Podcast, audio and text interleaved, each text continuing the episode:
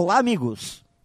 Creio que esperar pelo momento perfeito para fazer as coisas nos leva a descobrir que dificilmente esse momento chega. Ficar sentado à beira do caminho esperando o momento perfeito não me parece uma boa alternativa. Na verdade, melhor do que esperar é começar a fazer agora. E as coisas que se tornam ótimas amanhã normalmente começam pelo razoável hoje. O ótimo sempre será o grande inimigo do bom, e o feito é sempre melhor do que o perfeito. Portanto, é preciso se pôr em movimento rumo ao novo. E se normalmente o que fazemos é somente uma repetição do ontem, é sinal de que não estamos buscando nada de novo.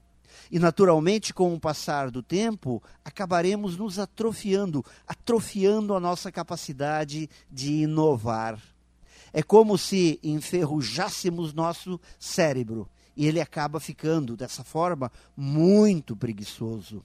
E para dar uma chacoalhada no cérebro, é preciso definir novos desafios que nos tirem da zona de conforto, definir prazos apertados, pois o senso de urgência nos leva a pensar em alternativas.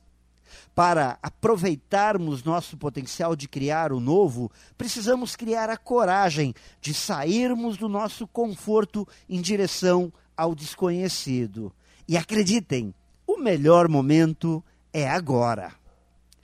Pense nisso e saiba mais em profjair.com.br. Melhore sempre e tenha muito sucesso!